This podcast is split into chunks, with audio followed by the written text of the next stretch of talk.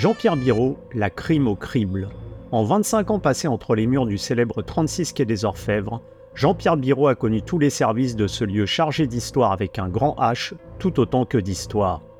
Des meurtres sordides commis dans les bas-fonds d'un Paris version misérable à la Hugo, aux enquêtes au long cours ponctuées d'interrogatoires synonymes de nuit sans sommeil, le commissaire Biro est la mémoire vivante d'une brigade criminelle qu'il compte dans un livre, La crime qui s'y frotte s'y pique. Entré dans la maison, Jean-Pierre Biro passe aux aveux. Une interview signée Agent d'entretien. Jean-Pierre Biro, bonjour. Bonjour. Jean-Pierre, vous avez passé euh, alors 25 ans au cinquième étage du, mythique 36 quai des Orfèvres où se nichait euh, la non moins fameuse euh, crime. Si vous deviez, alors c'est toujours compliqué, mais si vous deviez résumer quelque peu ces 25 années en, quelques mots, quel serait-il, Jean-Pierre? Eh ben, Je dirais que c'est passé très vite. C'est passé très vite. Effectivement, j'ai j'ai fait 25 ans dans les différents services de la direction de la police judiciaire mais qui également, il y a des services territoriaux, en brigade territoriale et en commissariat de police. Et également, j'ai travaillé dans d'autres brigades de la direction de PJ, euh, que la crime, notamment la brigade de répression du banditisme et la brigade anti-gang. Mais la colonne vertébrale, euh, disons que là où j'ai passé le plus de temps, c'est à la crime. Et euh, je, dois, je dois dire qu'il n'y a pas de précédent en ce qui concerne le parcours que j'ai eu. Ça s'est passé comme ça c'est que je suis arrivé en culot de comme inspecteur principal, comme inspecteur de police, plus exactement officier de police adjoint, stagiaire. Donc, je suis resté quelque temps comme ça en groupe d'enquête. Je suis parti ensuite dans d'autres services. Je suis revenu ensuite comme inspecteur principal. J'ai passé au concours d'inspecteur principal et notamment à la procédure. J'étais le procédurier chargé des constatations. On y reviendra peut-être. Ensuite, je suis euh, reparti, je suis revenu pour un bon moment comme commissaire de police à, la crime, chef de section.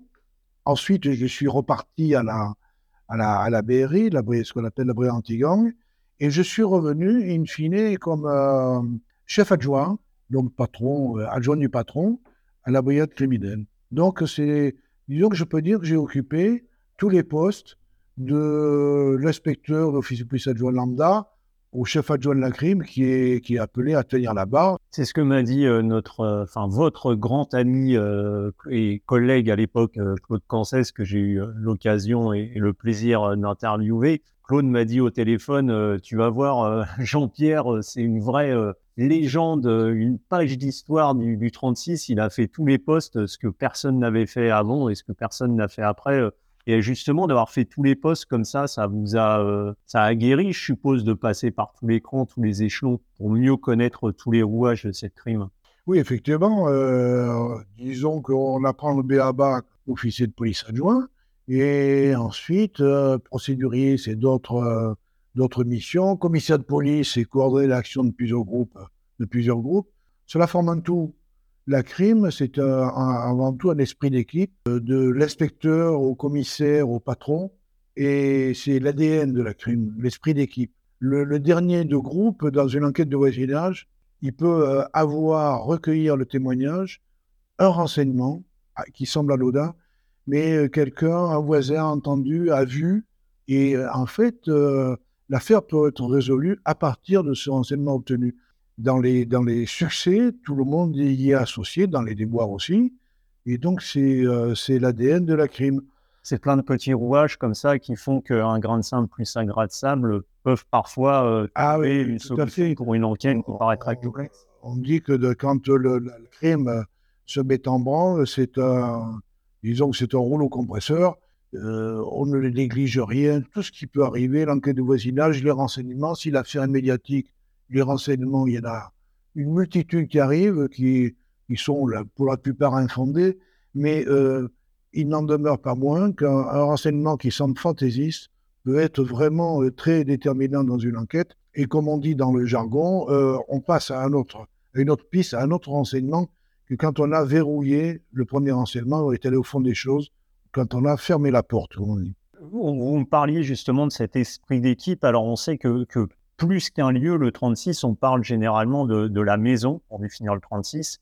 On sait que le 36, c'est sont des bruits, sont des odeurs, c'est ce mythique euh, escalier de 148 marches en colimaçon couvert de lino, c'est une ambiance toute particulière.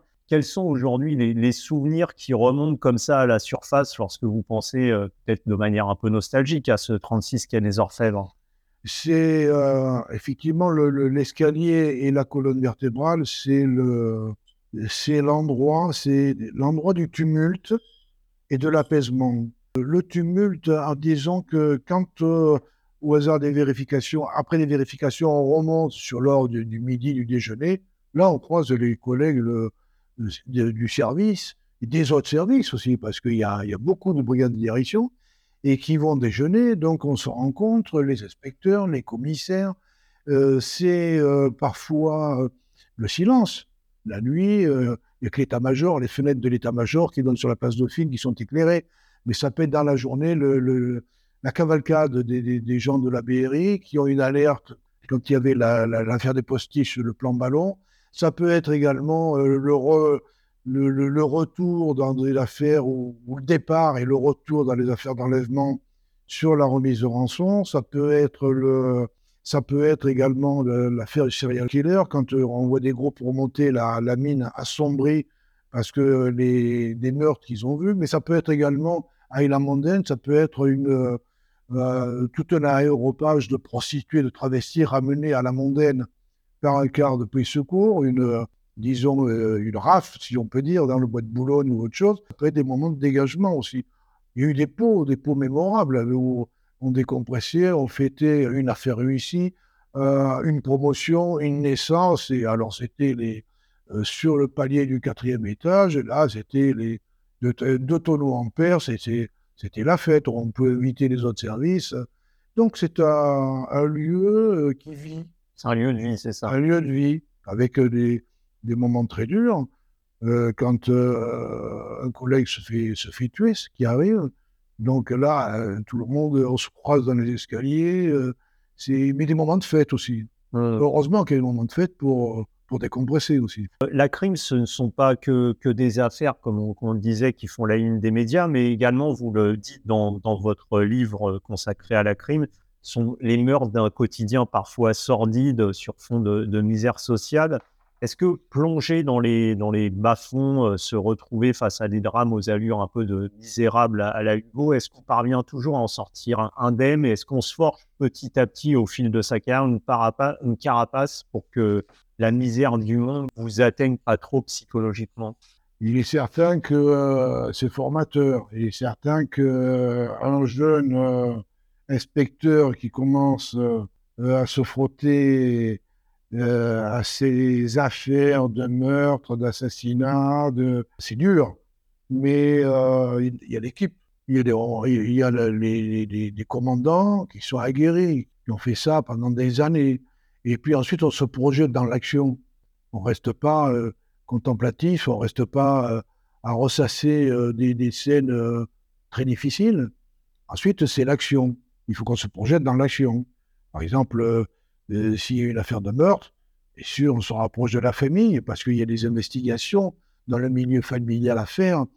Mais même si on compatit avec la famille, la famille n'attend pas des, personnes qui compatissent avec eux. Ils veulent voir également des, policiers qui mettent le maximum de, leurs efforts pour euh, trouver euh, quelle est la solution, quel est l'auteur du meurtre. Et donc, on, est, on se projette dans l'action, ce qui fait du bien quand même pour se sortir un petit peu de ces, de, ces scènes qui sont parfois très, très difficiles. Oui. Et vous vous en souvenez, vous, à titre personnel, justement, de cette première euh, scène de crime dans laquelle vous êtes rentré pour essayer de trouver des indices? Est-ce que justement on arrive à trouver la distance nécessaire entre parfois l'horreur du crime commis et euh, trouver tout de suite ces indices? Parce qu'on sait que les premiers moments sont déterminants souvent dans une enquête. Oui, tout à fait.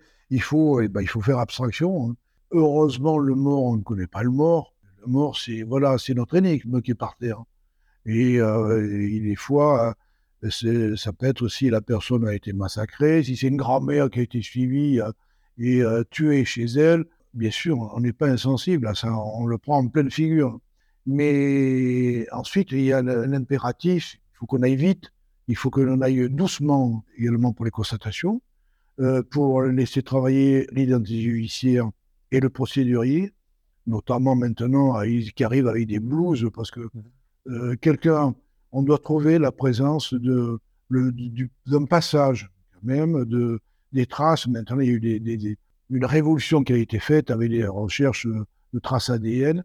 Donc, euh, au départ, c'est en premier, c'est figer la scène de crime euh, pour de manière à, prélever tout ce qu'il y a à prélever. Et puis euh, ensuite, c'est est important que tout le monde voit la scène de crime parce que pour s'imprégner de, l'ambiance, du, milieu, du visage de la victime, et puis ensuite tout le monde, enfin, les inspecteurs, chacun, chacun connaît ça met, ce, ce qu'il a à faire les inspecteurs du groupe, ils partent également dans le voisinage. Donc il y a, il y a le, la famille, il y a le voisinage, et ce qui est important. Le, voisinage, on va frapper aux portes à côté. Si, on y si la personne, si personne ne répond, il faut qu'on revienne. Si, euh, si la personne ne revient pas, on reviendra jusqu'à ce que tout le monde ait été élu. Et si par téléphone on a un témoignage qui est intéressant, éventuellement on prendra le train, l'avion pour aller entendre la personne, euh, si vous voulez, en province. Hein. Et puis, euh, bah, ensuite, tout, il y a tout le déroulé de l'enquête. Hein. Que faisait la victime? Bah, C'est un rouleau compresseur. Quoi. Et alors, on avance. Avec, euh, bah, on va aller beaucoup plus vite si on voit que manifestement, on, a une direction qui est, privilégiée. On ne va pas attendre d'avoir tout verrouillé à côté s'il faut foncer dans telle direction. Mais euh, il ne faut rien laisser au hasard. Pas euh, l'enquête de voisinage, même si on a une direction, il faut qu'elle soit faite. Pour parler de, procédure, aujourd'hui, on sait que la procédure a, énormément changé, puisque dans le cadre euh, du garde à vue, par exemple, euh, par rapport à, l'époque où vous étiez, euh, vous étiez au 36, le suspect aujourd'hui peut demander à être accompagné d'un avocat dès la première heure, ce qui forcément modifie énormément la donne, comme vous précisez là encore dans les pages de votre livre. On sait que la garde à vue, c'est un rapport de force presque psychologique qui s'établit entre celui qui pose la question et celui qui répond. Est-ce que ce changement de, procédure, est-ce qu'il complique un peu justement le passage aux aveux potentiels et, donc euh, c'est ça modifie en, soi ce qu'est la garde à vue? Je ne suis plus à la brigade criminelle, mais c'est certain. Nous, quand, on nous a amené un suspect euh, en garde à vue, euh, tout de suite, la personne était interrogée. Hein. Il n'y avait pas d'avocat. C'était une autre époque. Hein il n'y avait pas d'avocat, et on commençait par prendre par procédure verbal son grand état civil. déjà, son grand état civil, on voit comment euh, réagit la personne, euh, comment il se définit. donc, le, grand état civil, c'est l'état civil, c'est euh, ses activités professionnelles. Et puis ensuite, on, en arrive à mais pourquoi il est là? Pourquoi Comment il explique qu'il soit là? Alors, il va nous donner la personne interrogée, je parle du suspect, hein, il, va, il, va, il va minimiser. Pourquoi il est là? Ben, C'est le hasard. Et ensuite, on prend toutes ces dépositions. On prend toutes ces dépositions, tout ce qu'il raconte, et parce que euh, il va y avoir, et on va démonter, démonter tout ça, on va, on va lui faire voir après que lui démontrer par question, réponse, question, réponse. Donc il va s'enferrer, comme on dit. Maintenant, à l'heure actuelle, effectivement, il y, a eu, il y a eu un bouleversement déjà, on, je crois qu'on notifie à la personne qu'elle a le droit de ne rien dire. Nous, c'est pas ce qu'on disait quand la personne arrivait chez nous. On lui disait au contraire de dire ce que, de dire d'autres choses. Ensuite, l'avocat, euh, ce sont des règles procédurales qui, euh, bien sûr, qu'il faut pas avancer les choses. Surtout les rappels de toutes les, gardes à vue, droit au docteur ou à un avocat, d'avoir prévenu la famille de ceci, de cela. Donc, ça fait une charge procédurale qui est très conséquente quand même. On parle de la criminelle où il est effectif, mais euh, dans les services plus petits où c'est juste l'OPJ qui a tout ça en compte, alors là, on peut avoir des services, des services très compétents, mais euh, il arrive un moment où euh, si un coureur champion de 100 mètres, on lui met un poids de 20 kilos sur les épaules, il ne peut pas faire les mêmes épreuves, c'est sûr. Et vous vous souvenez, vous, justement, d'interrogatoires de, comme ça, de garde à vue, où où ça a basculé ou... Tout à fait. C'est dans une affaire d'enlèvement d'ailleurs, mais il y a également des affaires de mort. Comme je vous l'ai dit, on notifie la garde à vue, on entend la personne sur, euh, sur son grand état civil et puis on lui fait raconter un petit peu euh, pourquoi il se, il se, trouve chez nous. Et donc, euh, on prend toutes ces explications, même, même, quand il y a des manifestement des mensonges, on se rend compte qu'il raconte des mensonges, on le prend pas par ses verbales. Parce qu'ensuite, on, va lui, on va lui dire, mais mon ami, c'est pas tout à fait comme ça vous avez déclaré comme ça. Or, les vérifications qu'ont fait les inspecteurs apporte le, un tout autre éclairage. Ça s'est pas tout à fait passé comme ça. Et donc, de fil en aiguille, de questions un petit peu embarrassantes avec des réponses alambiquées, si on garde la pression sur la personne gardée à vue, éventuellement, quelqu'un, on se relaie un petit peu, il y en a qui est gentil, qui dit ben, ben on peut comprendre ce que vous avez fait, ou effectivement, euh, euh, on vous a cherché des, des noises. Euh, et puis, il y a quelqu'un qui peut être plus, qui peut plus être percutant.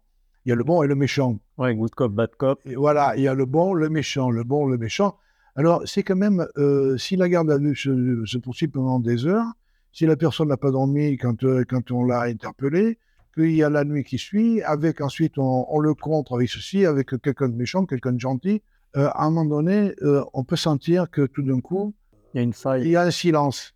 Un silence, des yeux qui cherchent euh, quelque chose. On, on, a l'impression, on sent que ça peut être que ça peut être bon. Là, alors il faut, il faut y aller doucement, quoi, comme quand on, on fait un poisson. Un, poisson il faut y aller, il faut y aller doucement. Et puis aider la personne également l'aider à la personne. À se livrer. Et voilà, donc ensuite, euh, elle va minimiser son rôle, elle va dire ce qu'il en est et tout.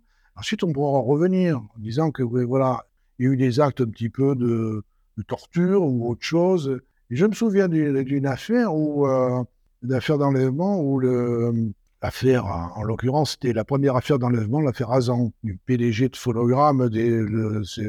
C'était la maison qui faisait les disques de Johnny Hallyday, de Gainsbourg, euh, d'Alida la première affaire en enlèvement, c'est le, c'est le patron de l'époque, une figure, Pierre Ottavioli, qui a dit Mais non, on ne peut pas, on va s'opposer au paiement de la rançon. Grâce entre la famille, les industriels, on ne laissera pas payer la rançon. Si jamais quelqu'un vient mettre la main sur la rançon, eh bien, on interpellera cette personne.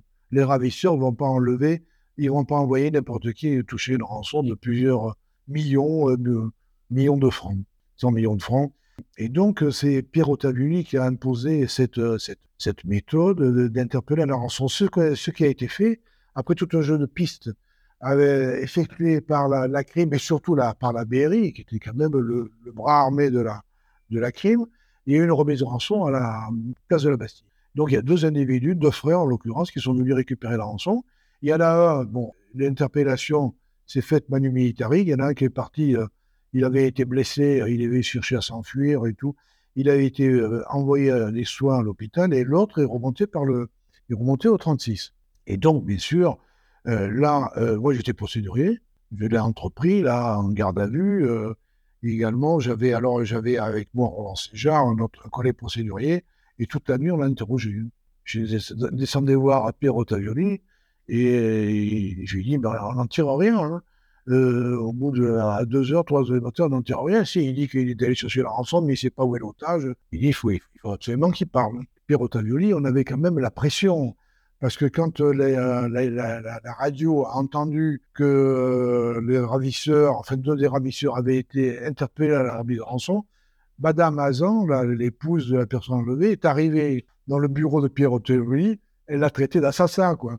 Parce qu'il dit, mais ça y est, vous avez arrêté deux, deux gars mais mon mari, je ne le reverrai pas. Donc il y avait quand même cette pression. Hein. L'otage était. Euh, on ne savait pas où il était.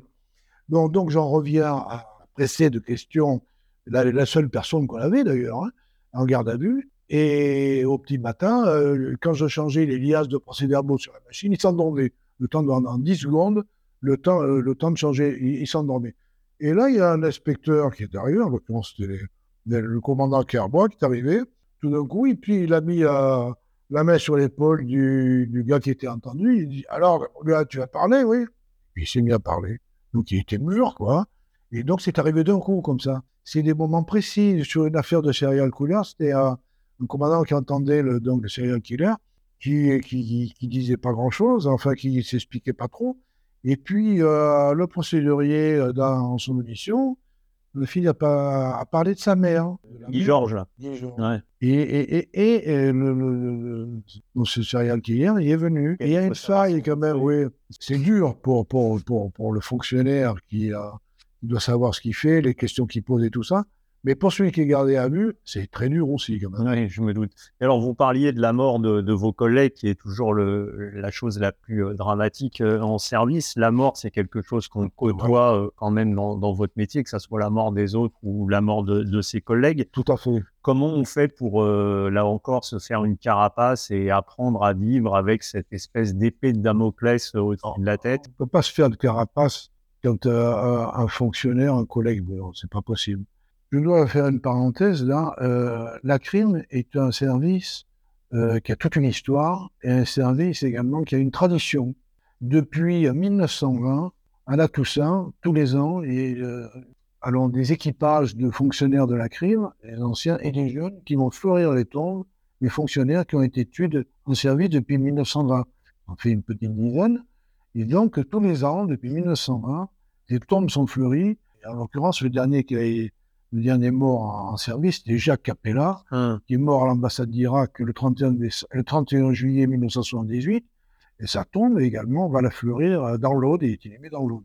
Alors pour en revenir à la mort d'un collègue, justement je pourrais parler de Jacques Capella, c'est un coup très très dur. Parce qu'on est dans l'action et puis euh, on est toujours soumis à ça. il n'y a qu'à voir les, les morts des trois gardiens de la paix, là, euh, dernièrement à Roubaix, ça a été un traumatisme. Trois jeunes de 25 ans qui, euh, qui meurent d'un coup euh, en service. On en prend un, sacré coup dans la figure. Hein. Et vous avez été aussi dans, l'exercice de, vos fonctions, vous avez assisté, comme vous dites aussi dans, l'ouvrage, à multiples autopsies à, l'Institut médico-légal, surtout en tant qu'officier chargé des constatations. Là aussi, euh, quand on pense institut médico-légal, on imagine les films, on voit les images, c'est toujours assez dur. Là aussi, on, arrive petit à petit à faire en sorte que seule euh, l'autopsie et le rapport d'autopsie soient importants et qu'on ne soit pas envahi de trop d'émotions euh, en, voyant un corps en pleine autopsie. L'Institut médico-légal, c'est un établissement hein, où sont dirigés des, les victimes, euh, tous les, morts violentes, des accidents. Hein. L'accident d'avion d'Hermelonville, il y a eu 300 morts euh, qui ont été dirigés vers, euh, l'Institut médico-légal. En matière criminelle, c'est le procédurier qui va assister à l'autopsie, donc il est en, en, lien direct avec le médecin légiste qui finit par connaître. C'est une phase très importante dans l'enquête. Alors quand c'est pas facile, parce que c'est sûr que le, le, le défunt est est examiné sous toutes les formes, hein, découpé, euh, euh, disons ouvert, euh, c'est très dur. Le corps peut, peut, pas être de la première fraîcheur, et également, il peut y avoir des actes de torture, ça peut être un enfant, c'est le plus dur ça, quand c'est un enfant. Mais sinon, c'est quand même le, il faut, il faut se pencher sur, sur le corps avec le médecin légiste pour, parce que c'est l'enquête. C'est l'enquête. Nous, on va dire au médecin légiste à quelles circonstances on a trouvé le, le corps, ceci, cela. Mais le, médecin légiste, il va euh, examiner, passer une radiographie du, corps, savoir s'il y a des, des traces de, balles à l'intérieur. Il va examiner le corps, les, mains, s'il y a des, plaies de défense et tout. Et en fait, il va y avoir des, des, souvent d'ailleurs, il, euh, il explique les causes de la mort et il peut mettre en valeur des choses qu'on n'a pas vues lors des constatations, qui peuvent également être très importante pour la poursuite de l'enquête. Jean-Pierre, dans, votre livre, vous évoquez aussi un, autre fait, sont les événements marquants euh, de mai 68 et ces slogans euh, de CRSSS. Euh, on a vu lors des dernières manifestations contre la réforme des retraites une part de la population vouée, ce qui semble être une haine du flic, entre guillemets, qui est toujours plus importante, allant jusqu'à vouloir, euh, on l'a vu, blesser, même tuer des, représentants de l'ordre. Je suppose que ces images, euh, vous, euh, anciens policiers, ont dû, ont dû vous choquer. quel est votre, justement, ce, sentiment envers cette haine qui semble grandissante envers une profession qui pourtant est là pour, comme le dit son rôle, maintenir l'ordre? Comme vous le dites, en mai 68, les CRS faisaient traiter de SS Déjà, ça, c'était quand même quelque chose fort. Et puis les événements ont été très violents quand même en, 1968. Mais là, avec les événements dont vous parlez récents, on a l'impression qu'on a franchi un cap. Moi, quand je vois euh, l'attaque des policiers avec euh, un gardien de la paix euh, qui prend un cocktail Molotov et qui est, en, qui est la proie des flammes, c'est de l'incompréhension et c'est de la révolte. C'est de la révolte parce que c'est pas admissible. C'est pas admissible. Alors, on, parle des extrêmes, mais je crois que effectivement, il y a des extrêmes, mais qui sont rejoints par des, je suis sûr, par des, gens euh, qui sont pas des extrêmes, hein, qui sont. Euh, j'ai entendu dire que dans, ces milieux, les, Black Blocs, il y avait des, gens de, tous les milieux, même de bonne famille, et c'est inadmissible, quoi. C'est il faut bien se dire que la police, c'est le dernier rempart. Je ne pense pas que la population soit contre la police. Dernièrement, on parlait là des événements de Roubaix, où les trois, jeunes gardiens de la paix euh, sont morts. Mais euh, Roubaix, c'est pas c'est pas Neuilly. Hein. Roubaix, c'est une ville qui est dure, qui est, difficile. Et euh, il y a eu un élan quand même de la population qui, qui a voulu manifester en faveur des policiers. Il ne faut pas oublier qu'en 2015, les attentats de 2015, les, on a vu des, gens qui embrassaient les policiers. la police, c'est le dernier rempart. Hein. La police, c'est pas des, c'est pas des, c'est pas des tortionnaires. Quand on entend, euh, il y a eu des, à un moment donné, slogan suicidez-vous, euh, suicidez-vous, c'est inadmissible. Alors c'est relayé quand même par, certains journalistes, c'est mis en, exergue. Et les, personnes qui sont un petit peu fragiles, quand même, euh, ils prennent fait et cause, où ils vont donner un coup de main, mais c'est, pas possible. Hein la défense de la société, le dernier rempart, c'est la police. Mmh. Et dans la police, ce sont des gens qui sont issus des campagnes, des, cités. il y a, il y, a des, il y, a, des blancs, il y a des noirs, il y a, il y a, des, il y a des gens de couleur, euh, des jeunes qui.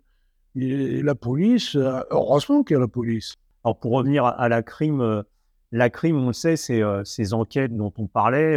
Est-ce qu'il y a un côté comme ça, alors c'est peut-être un peu caricatural, mais un peu chien de chasse policier qui est toujours à l'affût Oui, non, mais la police, c'est un petit peu le, c'est un, petit peu le chien de chasse.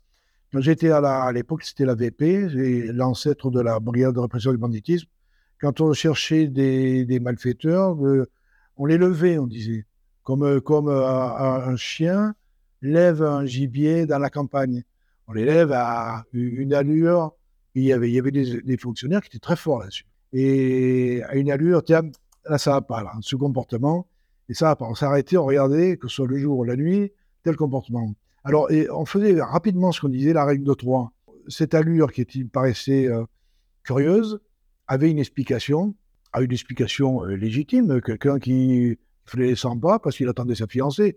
Mais également, euh, il y avait des fois, c'était des, des, cambrioleurs qui étaient en train, de planquer, de surveiller ce qui se passait. Pour la crime, c'est un peu la même chose. Hein. C'est là une, affaire, une affaire de meurtre. Les, les inspecteurs, ils partent là, ils partent comme des chiens de chasse, quoi. Hein. Mais c'est pas, c'est pas, avoir du flair, c'est pas un gars qui a du flair, c'est toute l'équipe qui doit avoir du, qui doit avoir du nez. et c'est c'est un petit peu, je dirais pas un travail de meute, parce que meute, elle part en hurlant.